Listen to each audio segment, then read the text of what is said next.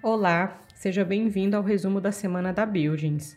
Eu sou Ellen Costa, hoje é dia 11 de março e eu vou compartilhar com você as principais notícias do mercado imobiliário corporativo desta última semana. Lembrando que essas notícias também são disponíveis no portal da revista Buildings e nas principais plataformas de streaming. E se você estiver assistindo pelo YouTube, o link das matérias está no box de descrição do vídeo. Então vamos para a nossa primeira notícia que foi publicada no Estadão. Mercado já vê inflação a 7% e Selic a até 14% com guerra na Ucrânia e disparada do petróleo. As projeções para a inflação brasileira deste ano já chegam a 7%, o dobro do centro da meta para este ano por conta da alta do petróleo e dos alimentos. Isso está sendo provocado pela guerra entre a Rússia e a Ucrânia. Desde o início do confronto até a última terça-feira, dia 8, o índice CRB, que mede a inflação global das commodities em dólar, subiu 15,2%. A consultoria que espera alta de até 25% nos preços em dólar das matérias-primas em 2022, o que piora a inflação e amplia o esforço para conter os preços. O mercado vê a taxa básica de juros hoje, em 10,75% ao ano, acima de 13% ao final do ciclo de alta, podendo chegar a 14%. Por conta dos desdobramentos da guerra, o Bank of America, por exemplo, foi a instituição que fez a maior revisão de expectativas de inflação para o ano. Elevou em um ponto e meio, de 5% para 6,5%, a projeção do índice de preço ao consumidor amplo, o IPCA. O BNP Paribas subiu de 6% para 7% e está no topo das projeções de IPCA para 2022, ao lado do Credit Suisse, que aumentou de 6,2% para 7%. O chefe de economia para o Brasil e estratégia para a América Latina do Bank of America, David Becker, cita o aumento de preços de fertilizantes e alimentos para a revisão da inflação. Segundo ele, abre aspas, Estimamos que o impacto total de alta de preços de grãos deve ser sentido no fim do primeiro semestre de 2022 no IPCA e revisamos nossa expectativa de inflação de alimentos no fim do ano para 11%, de 7,5% antes. Fecha aspas. Júlia Passabon, economista do Itaú Unibanco, lembra que o impacto do conflito nas cadeias de suprimentos é muito grande. A Rússia responde por 11% das exportações de petróleo e, junto com a Ucrânia, detém 28% das exportações de trigo e 20% de milho. Nesta semana, o banco que projetava o IPCA de 5,5% deve revisar para cima esse número por conta da alta dos alimentos e dos combustíveis. Diante das incertezas, a economista considera a possibilidade de o barril de petróleo ir a 200 dólares no curto prazo mas não é o cenário mais provável, ela disse.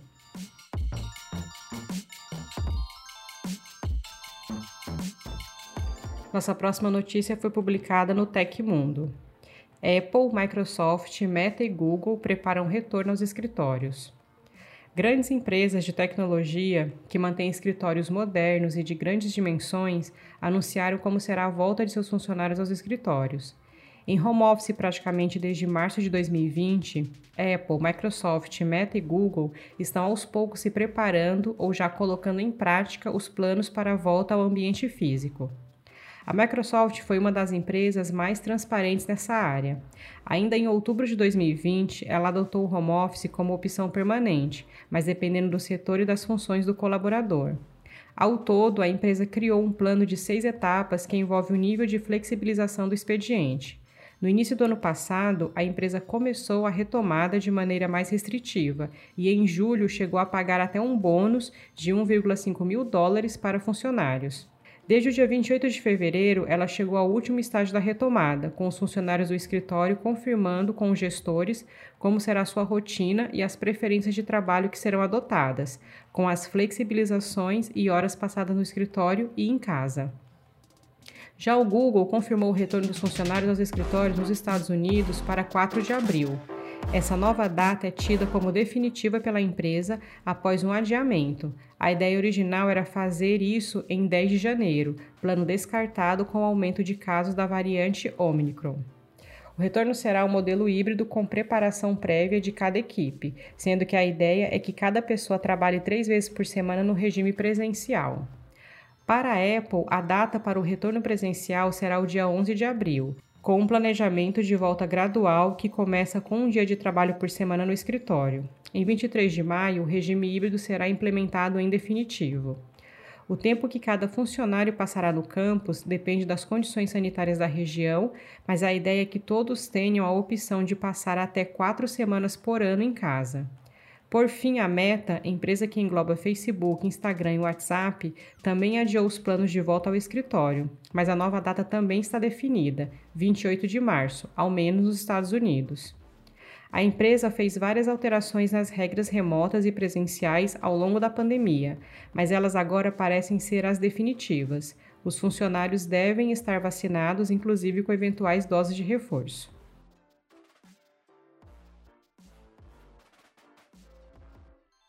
Nossa próxima notícia foi publicada no Estadão. Petros reduz vacância de imóveis pela metade durante a pandemia.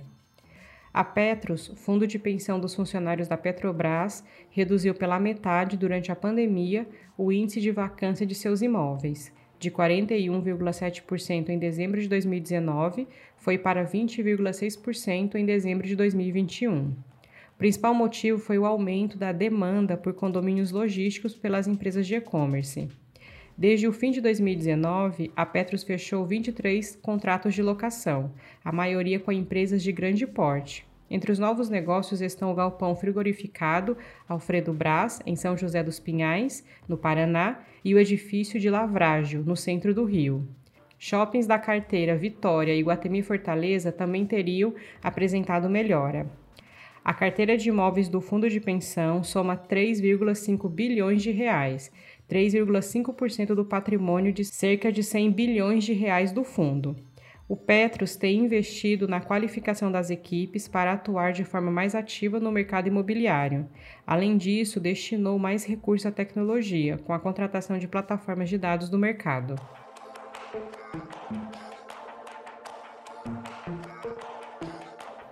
Nossa próxima notícia foi publicada no Estadão.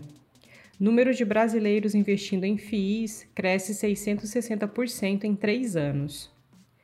A presença dos investidores brasileiros nos fundos de investimentos imobiliários, os FIIs, cresceu 660% de dezembro de 2018 a janeiro de 2022, segundo dados da B3.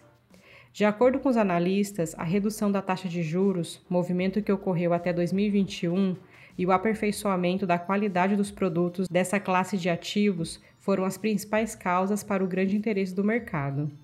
No fim de 2018, eram 208 mil pessoas presentes nesse tipo de investimento.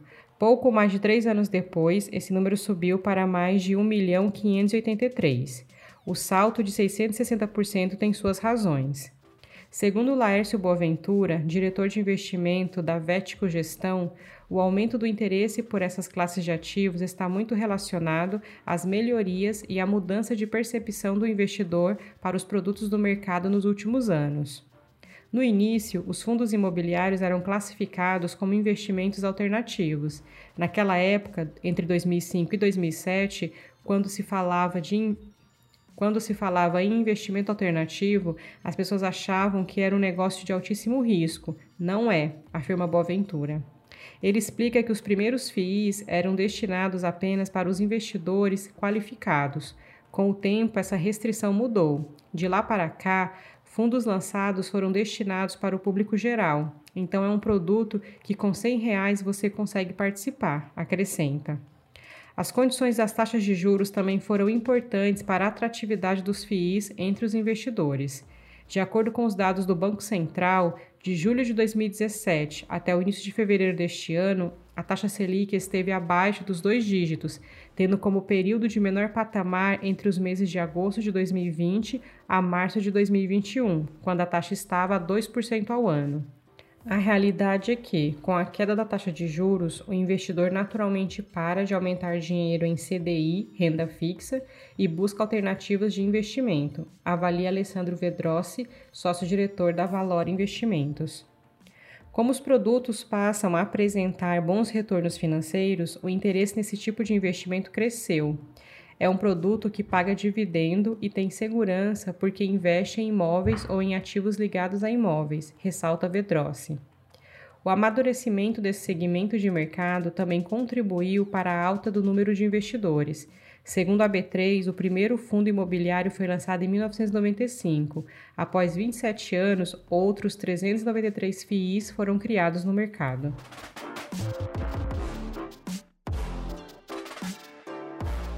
Nossa próxima notícia foi publicada na Money Times. BB Investimentos aumenta peso de galpões e recomenda FII Pátria Logística na carteira deste mês. A carteira recomendada Ganho de Capital do BB Investimento trouxe uma novidade neste mês: a inclusão do fundo imobiliário FII Pátria Logística PALT 11 do segmento de galpões logísticos. Com isso, o setor logístico aumentou seu peso na carteira para 40%. Os fundos de escritórios, shoppings e fundos de fundos ocupam 30%, 20% e 10%, respectivamente. Richard Ferreira e Vitor Pena, analistas que assinam o relatório, destacaram que o índice que acompanha o mercado de fundos imobiliários, o IFIX, encerrou fevereiro com queda de 1,3%, aos 2.741 pontos. Com essa nova perda, o índice já acumula uma desvalorização de 2,3% no ano. Apesar do cenário desfavorável, a carteira ganho de capital vem mantendo uma vantagem significativa em relação ao IFIX, afirmam os analistas. E antes de finalizar, te convido para conferir os artigos e outros conteúdos disponíveis na revista Buildings e também no nosso canal no YouTube. Nesta semana publicamos um vídeo exclusivo de análise e comparação de duas regiões cobiçadas de São Paulo, a Chucrizaidan e a Nova Faria Lima. Quer conhecer mais sobre o perfil de cada uma dessas regiões, os diferenciais e os pontos em comum? O vídeo está disponível no nosso canal no YouTube. Além disso, também publicamos um artigo sobre as etapas importantes na hora de escolher o imóvel ideal para sua empresa. Se o tema te interessa, não deixe de conferir o artigo no portal da revista Buildings. Então por hoje é só, eu vou me despedindo por aqui. Sou Ellen Costa, desejo a você um excelente fim de semana e nós voltamos a nos falar então na próxima sexta-feira. Um abraço e até lá!